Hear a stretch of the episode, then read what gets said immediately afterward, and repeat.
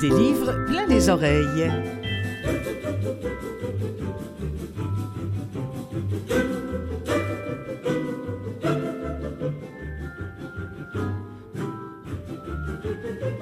Salut, salut tout le monde, Clotilde essaye en votre compagnie euh, pour cette émission qui, vous le savez, ne se consacre qu'aux livres audio. Je voudrais saluer les auditeurs euh, qui entendent peut-être cette émission-là euh, en podcast ou encore via la télévision ou encore directement sur le site de Canalem qui l'a produit ou encore via CKVL qui la relaie.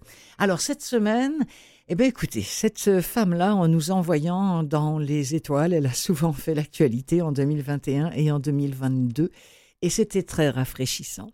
Euh, son sourire a fait la une euh, de nos quotidiens, de nos hebdos, et ça a fait notre bonheur. Et là encore, eh bien, elle nous est arrivée comme une bouffée d'air frais, un espèce de gros bouquet de fleurs que ce livre un panier coloré qui est rempli de bon sens, d'optimisme et, d'intelligence. Je veux parler de Farah Alibé, dont le livre Mon année martienne est maintenant disponible en version audio.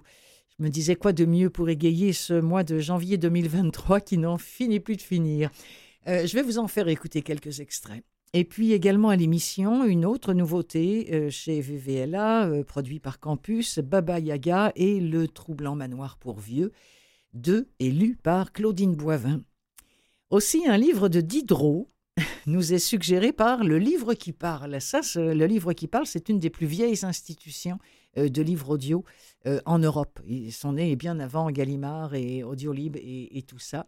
Euh, et enfin, qu'est-ce que j'ai? Ah oui, la revue les, libraires a véritablement craqué pour la trajectoire des accessibles qui est un livre qui est sorti il y a peut-être à peu près deux ans maintenant, qui est sur le catalogue notamment de VVLA, mais sur le catalogue Nara aussi.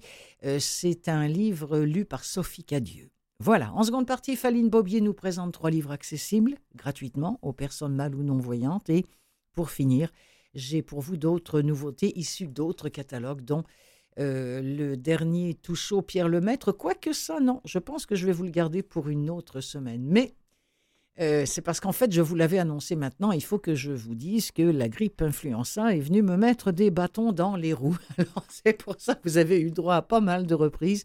Je m'en excuse, c'est évidemment euh, bien au-delà de ma volonté, mais tout ça, c'est du passé, du moins j'espère. On écoute un premier extrait de Mon année martienne de Farah Alibet.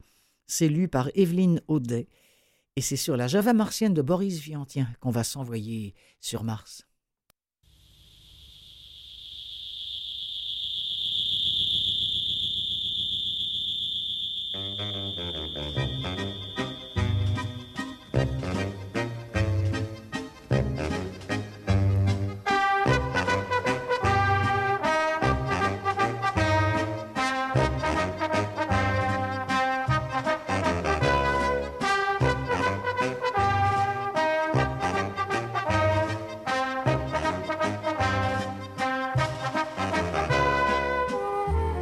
Une année, c'est la révolution d'une planète autour du Soleil.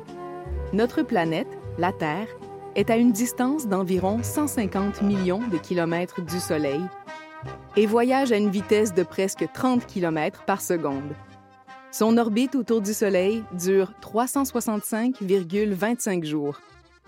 Notre vie est fondée sur le mouvement de ces astres, qui obéit aux lois de la gravité et des orbites étudiées par Newton, Kepler et bien d'autres. Pour pouvoir nous orienter et planifier notre vie, nous avons divisé cette rotation autour du Soleil en mois et en semaines, et nous avons établi plus ou moins arbitrairement que chaque nouvelle année débute le 1er janvier, soit environ dix jours après le solstice d'hiver. Mars est notre planète voisine, la plus rapprochée de la Terre après Vénus.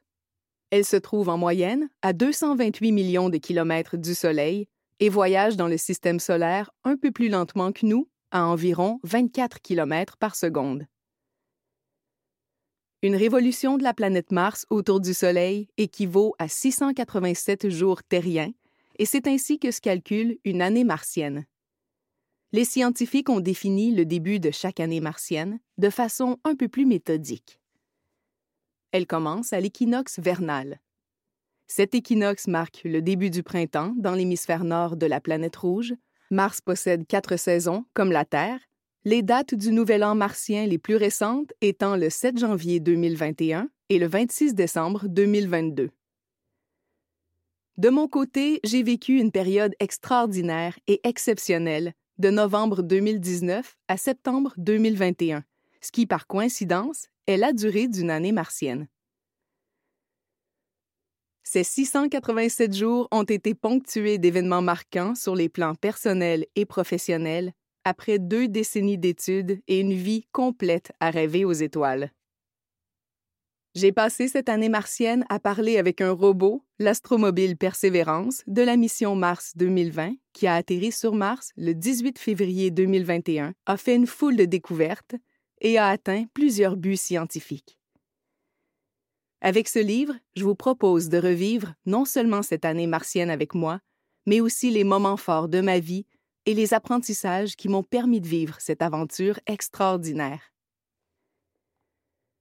Pour vous aider à vous y retrouver, voici quelques dates importantes qui ont marqué mon année martienne. Novembre 2019.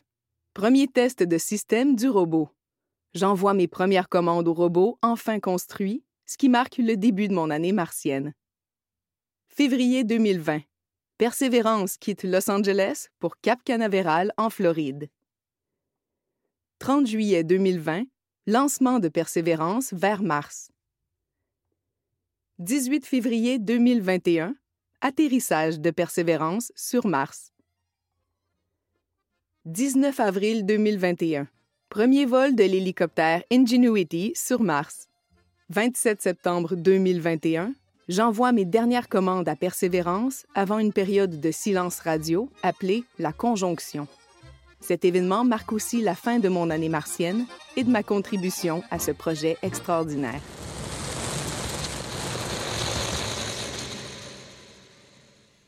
Voilà, extrait de Mon année martienne de Farah Alibay. Vous l'aurez compris, c'est maintenant en audio. C'est lu par Evelyne Audet. Oui, ça peut sembler un petit peu jeune, à hein, 34 ans, pour écrire euh, sa bio, mais que voulez-vous quand on est une, personnalité si jeune, si, si brillante, et qu'on a réussi à, à percer l'antre secret de la NASA pour y piloter un engin nommé Persévérance, mais c'est que fatalement, 34 ans ou même un peu plus jeune, on a plein de choses à raconter. Euh, c'est une fille d'émigrants. Euh, elle a vécu à Joliette, Farah Alibé. Elle est devenue ingénieure aérospatiale. Voilà, c'est en quelques mots la vie de Farah Alibé, dont tout le Québec aujourd'hui connaît et reconnaît ce sourire absolument radieux. Il n'est pas encore évident d'être une femme dans une cuisine de restaurant. Alors imaginez à la NASA, en tant qu'ingénieure aérospatiale, hmm, elle dit à ce sujet euh, Farah Alibé, je ne suis pas la seule femme dans mon domaine et je parle dans le livre euh, des modèles que j'ai eus. Je pense que ce sont des femmes qui ont défoncé les plafonds de verre. Moi, j'enlève les éclats qui restent pour que les suivantes ne s'y accrochent pas trop. C'est joliment dit. Ah oui, mais euh, brillante, brillante, hein, brillante en tout, y compris au niveau de la plume. Alors, ce qu'elle nous raconte dans ce livre, Farah Alibé, son parcours, bien sûr, les embûches, les rêves, le travail, mais surtout, elle a relaté dans ce bouquin tout ce qu'elle aurait aimé lire d'une plume féminine quand elle-même elle avait 15 ans. Parce que oui, c'est possible de faire ce dont on rêve. Mais au fait, d'où vient ce nom de persévérance qu'on a donné à cet astromobile? Eh bien, Farah Alibay, via la voix d'Evelyne Audet, nous explique.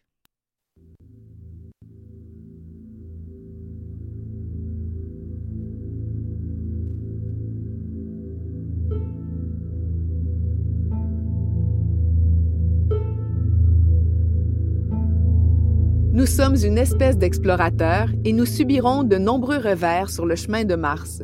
Cependant, nous pouvons persévérer. Nous, non pas en tant que nation, mais en tant qu'êtres humains, n'abandonnerons pas. La race humaine persévérera toujours dans la voie de l'avenir. Traduction libre. Alexander Mather, élève gagnant du concours visant à nommer l'astromobile de la mission Mars 2020. Les noms de toutes les astromobiles de la NASA qui ont atterri sur Mars ont été choisis par des élèves. À l'occasion de chaque mission, un concours d'écriture destiné aux jeunes du primaire et du secondaire est organisé. Les participants doivent proposer un nom pour le robot et expliquer leur idée dans une courte dissertation. La sélection des finalistes est faite par des ingénieurs et des scientifiques. Par la suite, un vote du grand public aide à désigner le gagnant. Cette démarche nous permet de donner aux astromobiles des noms originaux et inspirants. Les enfants sont beaucoup plus imaginatifs que les adultes. La première astromobile envoyée sur Mars, Sojourner, a été nommée en l'honneur de Sojourner Truth, une abolitionniste afro-américaine, enfant d'esclave, qui a vécu à l'époque de la guerre de sécession. Elle s'est aussi battue pour le droit des femmes. Les noms des robots Spirit, esprit, et Opportunity dans le sens de perspective d'avenir, de possibilité, ont été choisis par une jeune fille de 9 ans, Sophie Collis, qui avait écrit dans son texte que c'était ce que les États-Unis lui offraient pour l'aider à réaliser ses rêves. De plus, ces noms s'harmonisaient parfaitement bien aux missions des deux astromobiles sur Mars. Finalement, le nom Curiosity, curiosité, avait été proposé par une élève qui avait écrit que pour elle, la curiosité est la passion qui l'anime au quotidien et que cette qualité est la force qui pousse les scientifiques et les explorateurs à se poser des questions. Un nom approprié pour une astromobile qui allait répondre à des questions scientifiques complexes sur l'histoire de la planète rouge. Le 5 mars 2020, alors qu'un nouveau virus, que nous connaissons tous maintenant très bien, venait d'apparaître aux États-Unis, la plupart des membres du projet Mars 2020 se sont réunis dans une salle de conférence pour assister au dévoilement du nom de notre astromobile. Après quelques discours qui n'ont fait qu'amplifier notre impatience, nous avons appris que notre robot s'appellerait Persévérance. L'élève, Alexander Mather, qui avait gagné le concours, nous a lu sa dissertation. Il soulignait que la persévérance est essentielle à la réussite et que le robot aurait besoin de cette qualité pour surmonter toutes sortes de défis. Je me souviens d'avoir dit à un collègue que je n'étais pas sûr d'aimer ce nom. C'est bien trop long et difficile à épeler et ça ne représente pas vraiment notre robot ni notre équipe. Ce que je ne savais pas ce jour-là, c'est que je ne reverrais plus certains de mes collègues avant l'atterrissage de Persévérance sur Mars et que plus de deux ans s'écouleraient avant que toute l'équipe soit de nouveau réunie physiquement.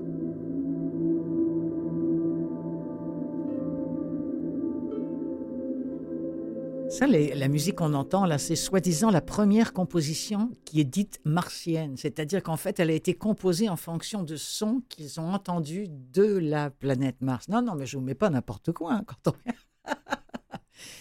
Euh, ah, cette femme est vraiment formidable. Quand on lui demande à Farah Alibé si elle s'attache à, ses robots, elle répond Mais oui, tous les scientifiques s'attachent à leurs robots. Elle rougit presque quand elle admet ça. Elle dit Oh, moi, c'est comme mon bébé. Ça devient comme une prolongation de soi. Tellement sympathique. Euh, moi, cette femme, je l'imaginais bien quand elle était, vous savez, toute jeune, en train de construire des, des robots en Lego, mais genre sans mode d'emploi. je pense qu'elle devait y aller comme ça. Euh, et puis, mais c'est complètement faux, en fait. Ce qui l'allume, Farah Alibès, c'est la vie ailleurs. Ça, là, si vous voulez la faire parler pendant des heures. C'est une femme qui, les deux pieds bien sur terre, a constamment la tête dans les étoiles et rêve de quoi? Eh bien, rêve du jour où elle aussi, elle pourra jouer les astronautes. Elle n'attend que ça, qu'on l'y invite. Et quelque chose me dit que, même, qu'elle y parviendra.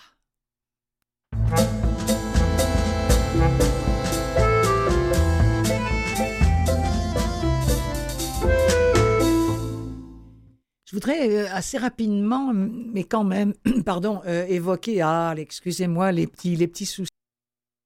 Voilà, les petits restants de reste de, vous savez quoi maintenant. Alors voilà, euh, je voudrais vous parler de Claudine Boivin, qui est une femme qui a œuvré dans les organismes communautaires durant 30 ans. C'est une femme qui, après avoir pris sa retraite, a a pris surtout du plaisir à devenir une conteuse et à en écrire. Et toute sa vie est basée sur le conte. C'est quelqu'un d'absolument charmant également. Et là, entre autres, elle a écrit et enregistré Baba Yaga, la sorcière, cette femme qui est retenue contre son gré dans une résidence pour personnes âgées. En sombre, on tombe dans le folklore slave avec Baba Yaga, qui est peut-être, le savez-vous, un être surnaturel qui apparaît comme une vieille femme, difforme ou parfois féroce dans la culture, elle vivait euh, dans une hutte généralement décrite comme debout sur des cuisses de poulet, j'aurais peut-être dû dire dans la nature, ça aurait été encore mieux, elle peut aider ou gêner ceux qui la rencontrent ou qui la recherchent. À travers cette histoire vraie, raconte euh, Claudine, euh, à travers cette histoire vraie qui m'a été racontée par ma poule, What What, qui l'a entendue de son arrière, arrière, arrière grand-père Pavla, eh bien, elle nous fait voyager en Russie à la rencontre de cette effrayante sorcière peu commune. Je vous en propose un extrait. Il y a de ça bien longtemps, dans un petit village en Russie, vivait la sorcière Baba Yaga. Elle avait des pouvoirs maléfiques. Tout le monde en avait peur. Encore vivante aujourd'hui, elle visite toutes les forêts du monde avec sa maison à pattes de poule. Oh, là par exemple, je vais vous parler de quelque chose. Une maison qui a des pattes de poule, vous allez dire franchement, tu sais pas de quoi tu parles. Parce qu'il y a des gens qui ont des poules à la maison qui écoutent ou lisent cette histoire-là. Et personne n'a jamais été capable de poser des pattes de poule après une maison. Ça impliquerait de tuer la poule. Je peux vous dire que moi, je me serais jamais essayé. Parce que j'en ai eu des poules pendant longtemps. Je vois pas comment on aurait pu enfermer une poule dans une maison pour la faire marcher juste avec ses petites pattes. Voyons donc n'importe quoi pour faire une bonne histoire? Tous les propriétaires de poules ont des histoires à raconter à leur sujet. Puis tiens, un coup parti, il faut que je vous raconte ce qui m'est arrivé avec ma poule Woodwood.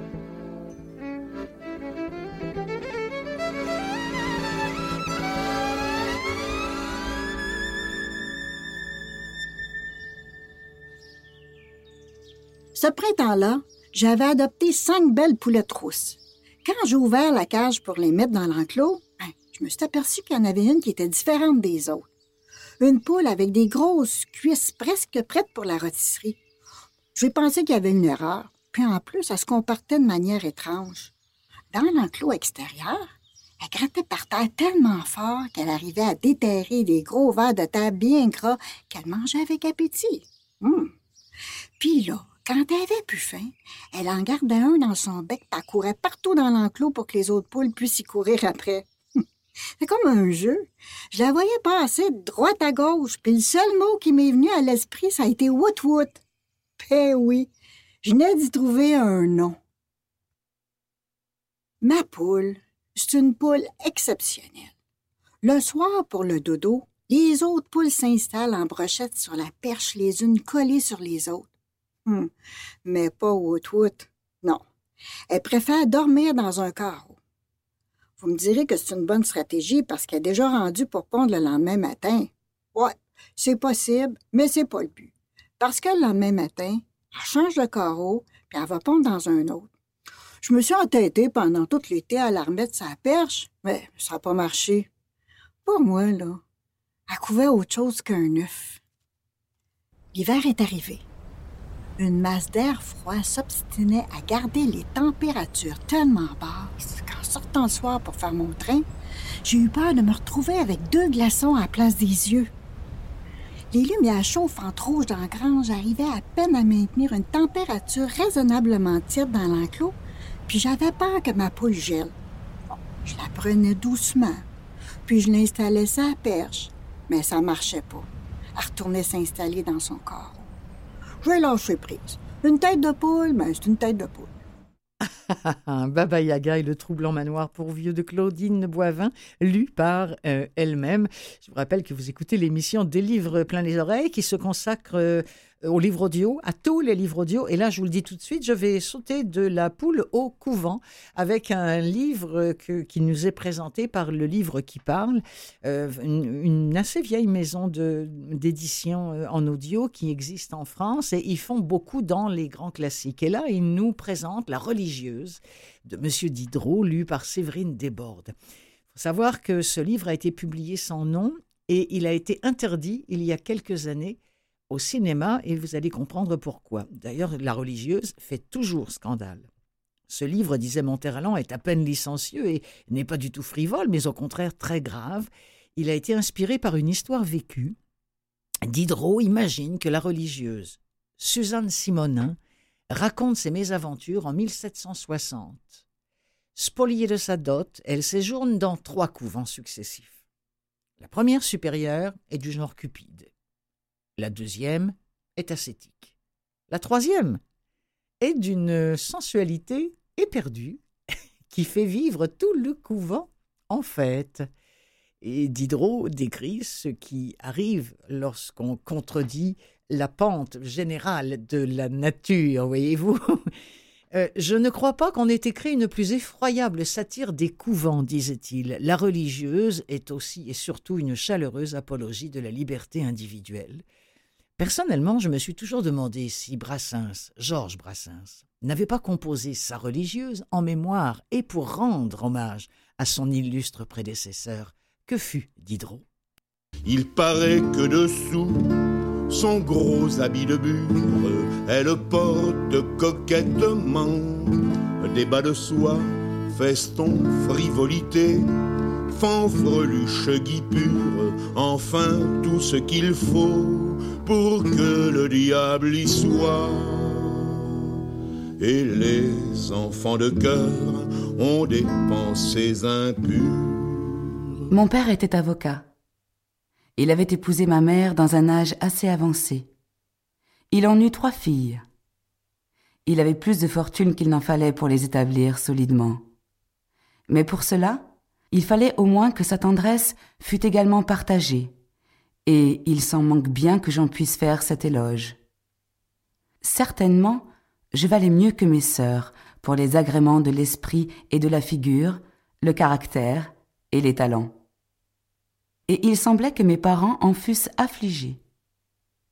Ce que la nature et l'application m'avaient accordé davantage sur elle, devenant pour moi une source de chagrin, afin d'être aimée, chérie, fêtée, excusée toujours comme elle l'était. Dès mes plus jeunes ans, j'ai désiré de leur ressembler. S'il arrivait qu'on dit à ma mère Vous avez des enfants charmants, jamais cela ne s'entendait de moi. Il paraît que le vent au ciel, un œil complice, elle dit bravo Seigneur, c'est du joli travail. Puis qu'elle ajoute avec encore plus de malice la cambrure des reins, ça c'est une trouvaille. Et les enfants de cœur souffrent un vrai supplice. C'est dommage, l'extrait qu'il propose est, ben, pas insignifiant, mais enfin par rapport aux propos du livre, oui, parce qu'on est au, tout début euh, de la vie de cette Suzanne Simonin, bien avant qu'elle elle rentre notamment dans ce troisième euh, couvent où la sensualité est une vraie fête. Donc la religieuse que vous pouvez trouver euh, sur le catalogue notamment de euh, Le livre qui parle, mais que vous pouvez trouver, euh, j'en suis convaincu, sur à peu près tous les catalogues qui viennent d'Europe. Il m'en reste un petit dernier à vous proposer avant la petite pause.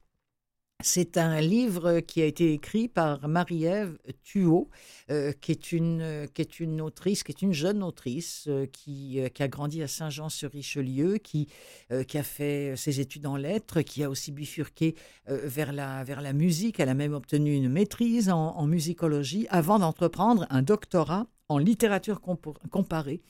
Et c'est quelqu'un qui a travaillé notamment le sujet de son doctorat avec l'écrivaine Catherine Mavrikakis.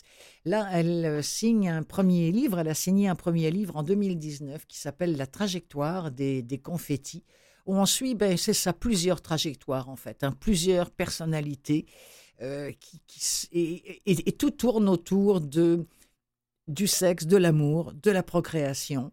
Euh, mais euh, ce sont des personnages en même temps qui sont complètement coincés euh, dans des normes sociales et, qui finalement vont tester tour à tour les limites de la décence. Voyez-vous, entre le couvent et là, finalement, la, marche, la était pas très, très haute. Et c'est lu par la captivante Sophie Cadieux et c'est un livre qui a été remarqué notamment par euh, les libraires, la revue leslibraires.ca, euh, qui font euh, dans leur revue, parce qu'ils ont une revue hein, qui, paraît régulièrement, et ils ont, et j'en suis ravie, plusieurs pages qui est consacrée au livre audio. Et là, ils ont carrément dit, nous, on craque complètement pour ce livre audio qui a été réalisé dans les studios de Vues et Voix il y a maintenant deux ou trois ans. En voici un extrait, et voici la voix de Sophie Cadieux. Il ouvrit ensuite les sites des quatre journaux qu'il parcourait chaque matin, survolait les gros titres, lu en diagonale un article à propos d'un énième projet de loi pour restreindre le droit à l'avortement aux États-Unis. En consultant une section internationale, il tomba sur un hommage à l'activiste féministe Mel B. Dumais, tuée deux jours plus tôt dans un attentat terroriste. La bombe avait été larguée près d'une ambassade, dont les radars avaient été brouillés par l'utilisation de paillettes. Le complot ne la visait pas, elle s'était trouvée au mauvais endroit au mauvais moment, mais parce qu'elle était une figure publique, son nom circulait dans tous les médias. On louait son dévouement exemplaire à des causes multiples. Ces dernières années, elle s'était considérablement mobilisée contre l'excision des femmes en Somalie et au Soudan. Zach apprit qu'elle n'avait qu'une seule tâche à son parcours de militante. Elle était fiancée à un certain Dorian Davio, homme d'affaires et leader d'un groupe extinctionniste. Ce mot ne lui disait rien. Il lut avec curiosité l'article suivant qui présentait la philosophie du groupe de Davio, baptisé KIMSAG, acronyme pour Kill Mankind Save Gaia. Ses membres promouvaient l'extinction volontaire de l'espèce humaine pour permettre à la Terre de retrouver sa splendeur d'antan. L'être humain était responsable de la disparition de milliers d'espèces animales et végétales. Si notre seule espèce se retirait, combien d'autres seraient sauvés? Zach soupçonna qu'au-delà du ton alarmiste de l'article, ce mouvement devait être mi-humoristique, mi-sérieux, soit sérieux par son idée principale, nous sommes trop d'êtres humains sur cette planète, mais burlesque par les solutions proposées, entre autres que tous les êtres humains se fassent stériliser de leur plein gré. Une sorte de rhétorique construite dans le but de faire réagir avant qu'il soit trop tard, conclut Zach en déplaçant des coussins pour le chat qui voulait s'installer à ses côtés. Évidemment, c'était plus sensationnaliste pour le journal de traiter le conjoint de Mel B. Dumais de fou furieux. Surtout que, ironie du sort, Davio venait de perdre sa fiancée dans un attentat terroriste, alors que son groupe en appelait à un terrorisme volontaire de chaque individu contre lui-même, afin de désamorcer la bombe reproductive en nous, programmée pour faire déferler sur notre planète un déluge d'humains écocides et terracides. C'est un livre pas facile, hein, ça je, vous le dis, mais lu par Sophie Cadieux, euh, elle est, elle est vraiment formidable parce qu'on on la suit euh, de bout en bout de ces 5 ou 600 euh, truffées de, de, de, personnages tous aussi perdus, un, parfois insipides ou parfois riches, que nous a créé Marie-Ève Thuot.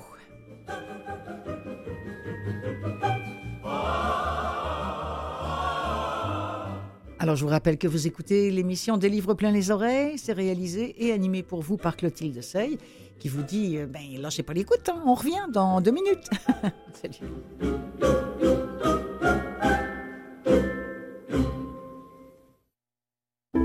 Des livres plein les oreilles, seconde partie.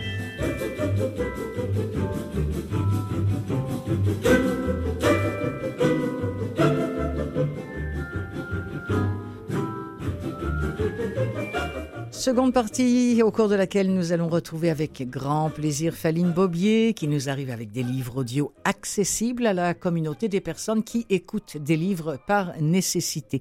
Et c'est possible notamment via les bibliothèques et plus précisément le CAEB dont fait partie Faline. Euh, pour ma part, en cette seconde partie, j'ai effeuillé pour vous quelques catalogues afin de vous proposer des titres récemment parus en audio, que ce soit en France ou au Québec, et notamment euh, un prix du gouverneur général dans la catégorie euh, jeunesse, ado.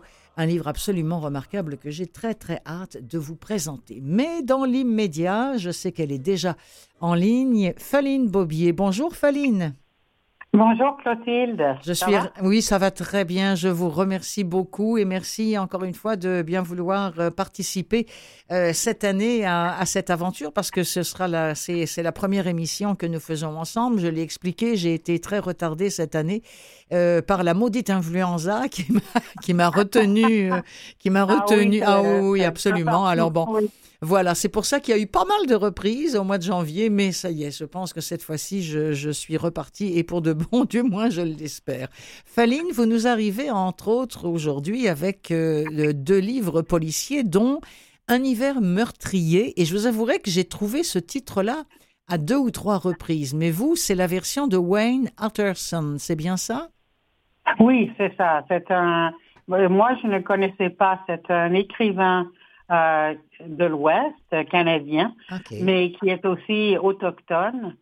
Euh, et la série, c'est la série euh, Léo Desrosses dont on va parler. Il y a, il y a trois livres jusqu'à date qui ont été publiés en anglais entre 2011 et 2016 et qui ont été traduits en français seulement euh, dans les deux dernières les deux dernières années, je crois. Mm-hmm.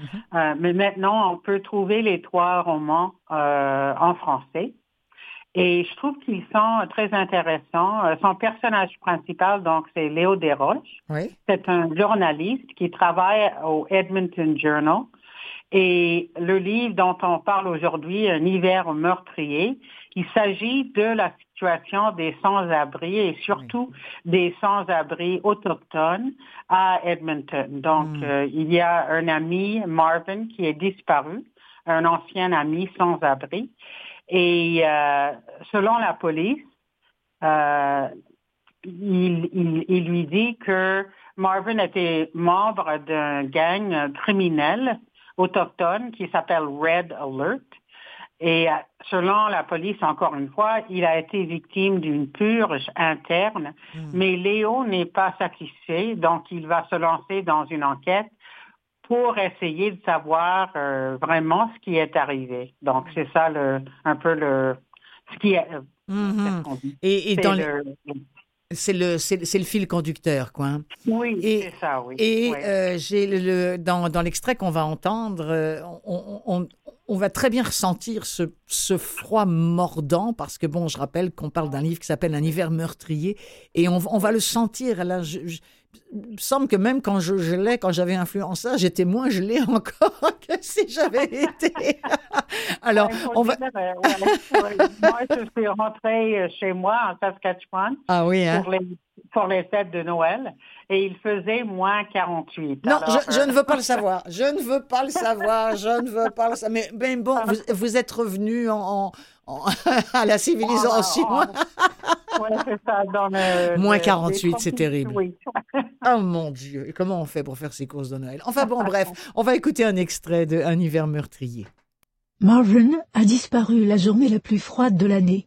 Une température de moins 28 mais avec le vent qui s'engouffrait en rafale dans le canyon formé par les bâtiments, on aurait cru moins quarante. Il n'y avait aucune bonne raison d'être dehors, et pourtant je m'y trouvais, debout près de l'entrée du centre commercial City Center, situé du côté de la station de la CBC, les épaules voûtées, les mains fourrées dans mes poches et la tête stupidement exposée. La neige tournoyait autour de moi, fine poussière blanche diabolique qui me piquait les yeux et ne me laissait aucune possibilité de me cacher des éléments. C'était un bon emplacement pour travailler. Des tonnes de gens entraient au centre commercial ou en sortaient, descendant d'un autobus ou essayant d'en attraper un. D'autres passaient par là pour se diriger vers la succursale principale de la bibliothèque. Mais en ce jour glacial, il n'y avait personne, sauf moi et un employé de bureau qui marchait d'un bâtiment à l'autre. Même les fumeurs invétérés et la bande de jeunes itinérants qui traînaient habituellement autour de l'entrée étaient assez intelligents pour rester à l'intérieur. Hein?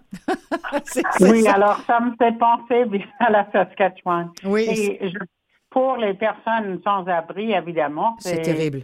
C'est vraiment euh, catastrophique. Non, non, ça c'est sûr. Là, on, y pense. Bon, euh, déjà à Montréal, où on connaît peut-être un peu moins de froid polaire, du moins pas aussi longtemps que dans votre coin d'origine, euh, c'est déjà terrible. Mais alors, supporter des, des, des moins 1000 comme là-bas, là, c'est, je sais pas, en tout cas, c'est...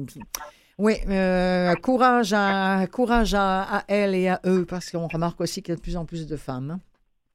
Ça fait mal. Ça fait mal au cœur. Alors, je trouve que c'est intéressant parce que Arthurson, comme j'ai dit, euh, anglophone, né à Edmonton, mais son père est originaire de la nation Cree euh, du Manitoba mm-hmm. et sa mère vient du Québec. Mais lui, il ne parle, il se dit un peu assimilé. Mm-hmm. Il dit qu'être produit de l'assimilation canadienne, puisqu'il ne connaît pas vraiment, ou on n'en parlait pas des, racines autochtones, et lui, euh, il n'a jamais appris à parler français. Donc, euh, ah, son point de vue est intéressant, je trouve. Merci beaucoup. On va passer à autre chose, Faline Bobier. On va parler écologie avec un livre très dense euh, qui, qui s'appelle Lettres aux écolos, c'est bien ça? Oui, c'est ça. En fait, c'est pas tout le titre. Hein? non, c'est long. Mais l'idée, je pense, Hugo Séguin, ce qu'il essaie de faire, il veut euh, il appelle ça un essai sur la radicalité. Donc, c'est un, euh, une tentative de euh, d'unir ensemble un peu les jeunes qui sont peut-être impatients avec ceux qui les trouvent peut-être exagérés, parce qu'il dit que l'avenir de, de, la planète est en jeu. Mm-hmm. Donc, c'est très important qu'on essaie de nous rassembler pour lutter contre les changements euh, climatiques. Mm-hmm. Donc, je pense que c'est un peu dans ce sens-là qu'il a écrit euh, cet essai. OK. Autrement dit, si je, si je vous comprends bien, si, si je vous suis bien, c'est il y a, mm-hmm. c'est parce qu'il y, y, en a qui sont très, très véhéments, puis qui disent que c'est trop tard, puis etc. Puis il y a ceux qui sont beaucoup plus raisonnés, peut-être un peu plus scientifiques et un peu plus... Et là, ce qu'il dit, c'est au lieu de, au lieu de penser qu'on a tous euh, la, la, la, bonne façon de, de, faire et de penser. Euh, réunissons-nous pour faire avancer le débat, quoi, non? C'est ça? C'est ça, mais je pense qu'il est un peu peut-être euh, aux côtés des jeunes, ah. comme Greta Thunberg, parce qu'il dit que souvent on va peut-être les, les qualifier de, quel est le mot qu'il emploie, Hurlu-Berlu. Ah oui, Hurlu-Berlu, oui, oui. Oui, mais il dit que, hein? euh, en fin de compte, c'est peut-être eux qui, euh, euh, qu'il ne faut pas les ignorer parce qu'ils ont quelque chose à dire qui est très important. Oui. Et ce radicalisme, parce qu'il parle dans le livre du fait que qu'est-ce que c'est le groupe d'experts intergouvernemental sur l'évolution du climat qui ont souligné euh, très récemment qu'il reste peut-être deux ou trois ans à la planète pour plafonner les émissions de gaz à effet de mmh, mmh, serre mmh. Où euh, l'avenir n'est pas du tout euh, certain. Donc, je pense qu'il se penche un peu sur, sur ce côté-là. Des gens qui sont peut-être des fois qualifiés de radicaux, mais qui sont poussés par la passion pour euh, la survie de la planète. on, va, on, va, on, va, écouter un extrait hein, de, de, cette lettre aux écolos impatients et à ceux qui trouvent qu'ils exagèrent. C'est le titre complet, c'était important que je vous le donne. C'est signé Hugo Séguin, extrait. Le nouveau discours de la transition possède de nombreux mérites, dont celui crucial de rassurer une bonne partie de la population et des milieux d'affaires en véhiculant l'idée qu'on peut relever les défis environnementaux sans changer vraiment nos façons de faire. Le prix à payer pour passer des engagements politiques à l'action est systématiquement présenté comme minime ou tout à fait raisonnable. Des investissements publics et privés intelligents à peine plus coûteux qu'actuellement, des contraintes imposées aux entreprises du secteur des carburants fossiles et à toute leur chaîne d'approvisionnement, qui sont invitées, et même financièrement encouragées, à changer leur modèle d'affaires et à développer de nouvelles formes d'énergie et de nouvelles sources de profit, et une transition smooth pour les travailleurs et les travailleuses des secteurs appelés à se transformer. Quand on présente les choses de cette manière, il ne reste généralement que les libertariens et les partisans d'un État minceur, de même que les défenseurs à la vie et à la mort du pétrole, du charbon et du gaz naturel, pour s'opposer à la transition, ce qu'ils font d'ailleurs dans un déploiement remarquable d'énergie? Le problème, c'est que ce grand récit qui proclame que l'on peut sauver la planète tout en stimulant la prospérité économique est un énorme pari sur l'avenir. Et si cela ne fonctionnait pas, et si les transformations n'allaient pas assez vite, et si nous faisions fausse route en occultant une foule de solutions alternatives sous prétexte que celle-ci ne trouve pas place au sein du grand récit de la croissance infinie. Oui, évidemment, euh, il, le dit, hein, euh, monsieur, Hugo Séguin, qu'il espère avoir lancé ici une série de questions importantes, tant pour l'avenir de, notre mouvement, donc le, mouvement écologique, que de notre société dans son ensemble. Euh, très bon choix que ce lettre aux écolos, aux impatients. Merci beaucoup, Faline. On retourne en, polar, mais cette fois-ci, on s'en va en Europe du Nord. Oui, en Islande. oui. je crois qu'il fait assez froid là-bas aussi. Oui, madame. Et en plus, il fait nuit tout le temps. Pendant six mois. Quelle horreur. Alors, le livre, c'est écrit par Ragnar Jonasson. Euh, ça s'appelle Dix âmes. Donc, c'est l'histoire d'une jeune femme, Una. Elle voit une annonce euh, au journal. C'est Scalar, 10 habitants, recherche enseignant au bout du monde. et elle décide d'y aller. Donc, c'est à Skalar, c'est un village qui est situé sur la pointe la plus isolée d'Islande pour enseigner. Mais comme, euh, comme, dit, comme on dit dans l'annonce, il y a seulement 10 villageois qui y habitent. Et euh, quand elle arrive, elle, elle euh, se rend compte qu'elle va, elle va, il y a seulement deux enfants dans la communauté. Donc, ça va être ces deux élèves, deux filles de 7 et 9 ans, je crois. Mais peu à peu, euh, elle va comprendre qu'il y a des mystères euh, dans ce petit village et une certaine hostilité à, à elle en tant que euh, Institutrice, euh, enseignante. oui, oui. Parce que s'il y a seulement dix personnes qui habitent ce village, ils se connaissent depuis très longtemps, mais ils cachent aussi des secrets. Ah, intéressant, super intéressant. Ouais, ouais. je trouve que c'est très bien. Ça crée une atmosphère, euh, c'est vraiment bien fait. C'est un peu, comme on dit, je pense, un huis clos. Oui, oui. et c'est un peu comme on appelle ça en anglais euh, closed room mhm, mystery. ça veut dire qu'il n'y a pas il n'y a pas façon d'échapper. Non, non. Euh, ah, intéressant. Oh, que oui, ça, je vais me glisser ça entre les oreilles, certainement. Ou sinon, je vais, je vais le lire s'il n'existe pas en version euh, commerciale. Mais vraiment intéressant. Dix âmes, pas plus, de Ragnar Johansson. Et un extrait. Elle baissa de nouveau les yeux sur l'annonce. Scalar, lut-elle. Je n'en ai jamais entendu parler. C'est minuscule. Ils lisent qu'ils ont besoin d'un professeur pour un petit groupe d'élèves. Ils te logent même gratuitement. Imagine tout l'argent que tu pourras mettre de côté. J'ai vu un reportage sur ce hameau à la télé l'hiver dernier. Je m'en souviens bien. Il disait qu'on comptait dix habitants au dernier recensement, ce qui semblait beaucoup l'amuser. Quoi? Dix habitants? Tu plaisantes? Non c'était même pour ça que le journaliste y était allé. Je crois que c'est le plus petit village d'Islande. Tu n'auras sans doute qu'un élève ou deux. Au début, Una avait considéré cette proposition comme une blague, mais peut-être n'était-ce pas une si mauvaise idée. Peut-être était-ce là l'occasion tant rêvée. Elle n'avait jamais projeté de vivre à la campagne, ayant grandi dans un quartier résidentiel de la capitale où son père, médecin, avait construit presque entièrement de ses mains un petit pavillon individuel. Elle y avait vécu une enfance assez heureuse, elle se revoyait jouant avec ses amis dans les rues gravillonnées de ce quartier, encore en plein développement, jusqu'au drame. D'une certaine manière, cela avait été comme grandir dans un petit village, même s'il ne comptait pas dix habitants. Les souvenirs qu'elle gardait de ce lieu demeuraient vifs et lumineux. Sa mère et elle avaient fini par partir. Quelqu'un d'autre avait pris leur place dans cette maison, et peu importe de qui il s'agissait. Una n'y remettrait jamais les pieds. Mais ce hameau, Scalar, touchait une corde sensible en elle. Elle avait besoin de changer l'environnement. Ça ne coûte rien de postuler, finit-elle par dire, presque malgré elle. Eh oui, mais elle ne sait pas sûrement où est-ce qu'elle va mettre les pieds.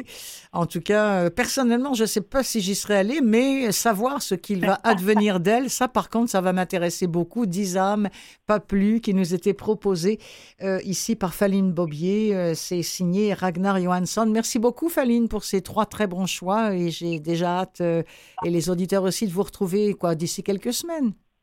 Oui, OK, très bien. Ben, merci, euh, Clotilde. De rien. Bonne fin de journée. À la prochaine. À la prochaine. Salut.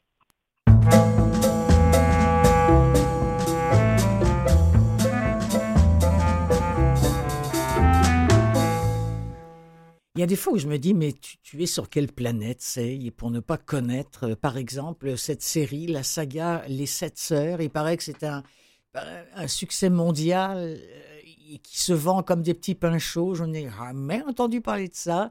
C'est écrit par une, euh, une femme qui s'appelle Lucinda Riley. Et euh, évidemment, je, je m'informe avant d'aller vous parler de quelque chose. Et j'ai découvert que cette femme-là est, est, est, et était une autrice irlandaise dont le vrai nom était Lucinda Edmonds, mieux connue donc sous le pseudonyme de Lucinda Riley, qui est décédée le 11 juin dernier à l'âge très jeune de 53 ans. Des suites d'un cancer. C'est ce qu'a révélé son mari dans un message qu'il a envoyé à ses différents éditeurs la semaine passée. Alors, qu'est-ce que c'est que cette série-là qui a certainement euh, enrichi beaucoup cette femme et sa famille, mais ça lui fait une belle jambe maintenant, la pauvre chouette, si elle est décédée si jeune, c'est vraiment dramatique. Eh bien, il s'agit d'une euh, série où il est beaucoup question d'héritage de, et d'origine. En fait, pour héritage, chacune des sept sœurs reçoit un mystérieux indice qui va lui permettre, qui va leur permettre à chacune de percer le secret de leurs origines. Alors, euh, la piste, par exemple, de Maya, qui est, c'est le, tome 1 de, de ces sept sœurs-là, et j'imagine que tous les autres vont vont sortir un, petit peu plus tard, c'est même sûr, mais pour l'instant, le tome 1 nous conduit sur euh, euh, au-delà des, océans, du côté de Rio de Janeiro au Brésil. avec, on, est là avec Maya qui nous conduit au-delà de la mer dans un manoir en ruine sur une colline. Et c'est là que son histoire a commencé parce que j'ai oublié de vous dire que les sept sœurs ont toutes été adoptées et c'est à la, euh, à la disparition du père que donc il va laisser tous ces indices-là qui va leur permettre de connaître leurs origines et leur histoire. Alors secrets enfouis et destins brisés, ce que Maya découvre va bouleverser sa vie. Extrait des Sept Sœurs, tome 1. Cinq heures plus tard, alors que le soleil descendait tranquillement sur le lac de Genève, je suis arrivée à notre ponton privé pour la dernière étape de mon voyage. Christian m'attendait déjà dans la vedette. À son regard, j'ai compris qu'il savait. Comment allez-vous, mademoiselle Maya? A-t-il demandé en m'aidant à monter à bord, ses yeux bleus pleins de compassion. Je suis contente d'être ici. Ai-je répondu d'une voix neutre? Puis je suis allée m'asseoir à l'arrière du bateau, sur la banquette en cuir crème qui suivait la courbe de la poupe. En temps normal, je m'installais à l'avant, à côté de Christian, pour fendre les eaux calmes pendant les vingt minutes de la traversée. Mais ce jour-là, j'avais besoin de solitude. Christian a démarré. Le soleil se reflétait sur les fenêtres des somptueuses demeures qui bordaient le lac. Souvent, en faisant ce trajet, il me semblait franchir le seuil d'un monde féerique, un univers éthéré sans aucun rapport avec la réalité. Le monde de Pass Salt. À l'évocation du surnom de mon père, que j'avais inventé quand j'étais enfant, des larmes m'ont picoté les yeux. Il avait toujours adoré faire de la voile, et quand il revenait dans la maison du bord du lac, il sentait l'air iodé et la mer. Avec le temps, mes jeunes sœurs aussi s'étaient approprié ce surnom. Alors que le bateau prenait de la vitesse et que le vent chaud agitait mes cheveux, je me suis remémoré des centaines d'arrivées à Atlantis, le château de Pass Salt, Situé sur un promontoire adossé à un croissant de terrain montagneux qui s'élevait en pente abrupte, il était inaccessible par la route.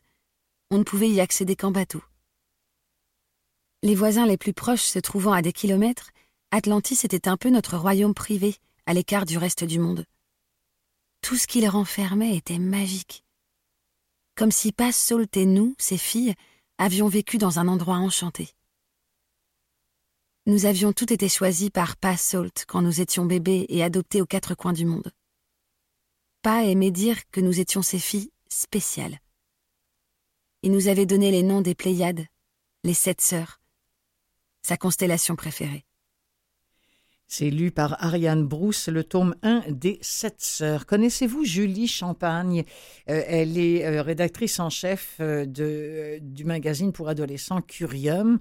elle a obtenu récemment le, prix du prestigieux, le, prix littéraire du, du, gouverneur général dans sa catégorie, c'est-à-dire livre pour ados, avec ce livre dont je vais vous parler et dont on va entendre un extrait, Cancer ascendant autruche. Lorsque Sam apprend que sa mère est atteinte d'un cancer, elle a l'impression que son univers s'écroule. C'est lu par Léa Roy. L'univers a explosé le 14 mai à 16 h 34 minutes et 42 secondes. Ne fouillez pas dans vos souvenirs. La nouvelle n'a pas fait les manchettes. Elle ne s'est même pas glissée dans vos réseaux sociaux, entre un quiz bidon et une vidéo de chat. C'était une catastrophe sans météorite, sans tsunami, sans zombies qui envisagent de vous dévorer les entrailles. Vous n'avez probablement pas ressenti la moindre onde de choc depuis votre salon. Je pourrais toutefois vous jurer que pendant une nanoseconde, c'est tout un univers qui a éclaté. Celui de Sam Tyler Dufort, 14 ans, adolescente sans histoire. Le mien. Quand je suis entrée et que j'ai vu la veste de ma mère abandonnée sur le plancher, tout près de la porte, j'ai su tout de suite qu'un malheur était sur le point de me sauter au visage, comme une canette de soda secouée trop longtemps. Son trousseau de clés avait été lancé négligemment sur le banc. Son espadrille gauche traînait sur le tapis de jute, mais la droite gisait deux mètres plus loin. Rien de bien choquant, vous me direz. C'est que vous ne connaissez pas Clémence Dufort. Pour illustrer, consultez le dictionnaire sous les mots ordre et compulsion. Entre deux obligations professionnelles, ma mère étiquetait ses bacs de rangement, repassait ses chaussettes, classait ses épices par ordre alphabétique. Notaire de jour, elle était une divinité domestique de soir. Son entrée précipitée m'inspirait une scène de crime. Des murmures étouffés provenaient de la cuisine. La voix assurée de ma mère avait été remplacée par une sorte de gémissement méconnaissable. Craignant le pire, j'ai déposé mon sac sur le banc, sans faire de bruit, puis j'ai traversé le salon pour m'approcher. Mon instinct me criait de rebrousser chemin, de me sauver dans une caverne perdue du Kazakhstan. J'ai fait la sourde oreille. Il faut croire que je me magasinais un petit traumatisme gratuit, comme quand on croise un raton laveur mal en point sur le bord de la route. On sait que la vision de cette créature accidentée nous entra pendant des jours, mais on regarde quand même, plongé dans une espèce de transe hypnotique. Comme toujours, j'ai boudé mon intuition au profit de mon esprit rationnel. Je voulais des données, des faits mesurables. Tapis contre le mur qui sépare la cuisine du salon, j'ai entrevu un bout de jambe plié. Ma mère était assise au sol. Je ne discernais pas son visage de ma cachette, mais je voyais son épaule qui tressautait et le combiné du téléphone collé sur son oreille gauche. C'était la première fois que je surprenais ma mère en sanglots.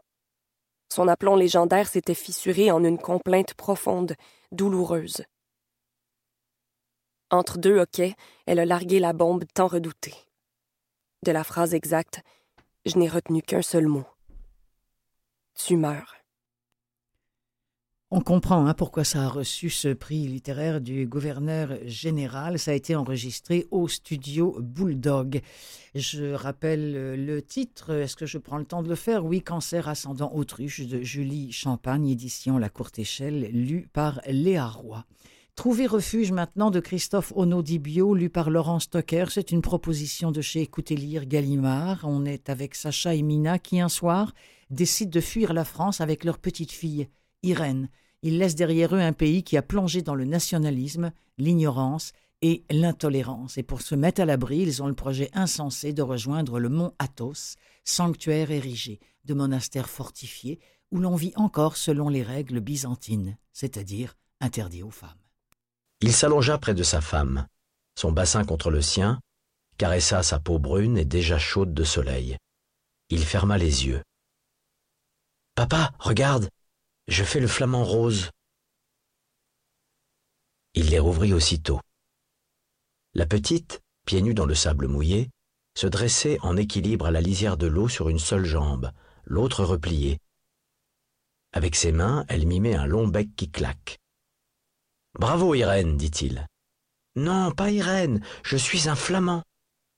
Bravo, flamand Irène.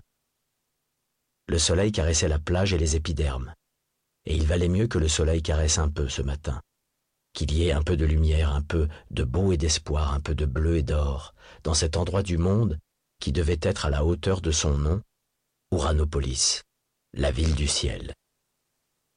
La porte d'entrée vers la Sainte Montagne, territoire interdit aux femmes et aux femelles, précisaient les textes, depuis presque mille ans. L'homme y était venu trente ans auparavant, cherchant alors un éblouissement, un signe, quelque chose qu'il n'avait pas en magasin et qui réchaufferait son cœur froid. Il y a trente ans, il avait vingt ans. Il ignorait alors qu'il reviendrait au même endroit, mais avec sous ses doigts l'arrondi de l'épaule d'une femme qu'il aimait, et sous ses yeux le corps gracieux d'un enfant. Le leur. Il les avait mis en danger. Il ne se le pardonnait pas. En arrivant en voiture au petit matin quelques jours auparavant, la silhouette du bateau à quai l'avait catapulté dans le passé, parce qu'il avait vu, peint sur sa proue, les deux mots Action Estine. Les premiers mots d'un hymne byzantin à la Vierge. Il est digne de te célébrer, qui baptisait le bateau ainsi qu'une précieuse icône gardée entre les vieilles pierres d'une église millénaire, là-bas, dans cette sainte montagne qu'on n'atteignait que par la mer et que par ce bateau. Ce n'était pas une île pourtant, mais l'accès terrestre à ce territoire sacré était barré par une épaisse forêt depuis des temps immémoriaux, disait-on, comme s'il y avait des époques inaccessibles à la mémoire. À l'époque, le bateau s'appelait déjà Actionestine. Était-ce le même qui, grâce au pouvoir divin de l'endroit, avait accédé à une forme d'éternité? Où tous les bateaux en partance pour la Sainte Montagne se transmettaient-ils ce nom, le vieux laissant sa place au jeune, afin que la continuité soit assurée comme dans ces anciennes familles où l'aîné porte le prénom du père Il regarda sa fille, et l'azur de ses yeux tirant sur le gris acier qui brillait dans le soleil. Puis sa femme, si brune par contraste, Mina.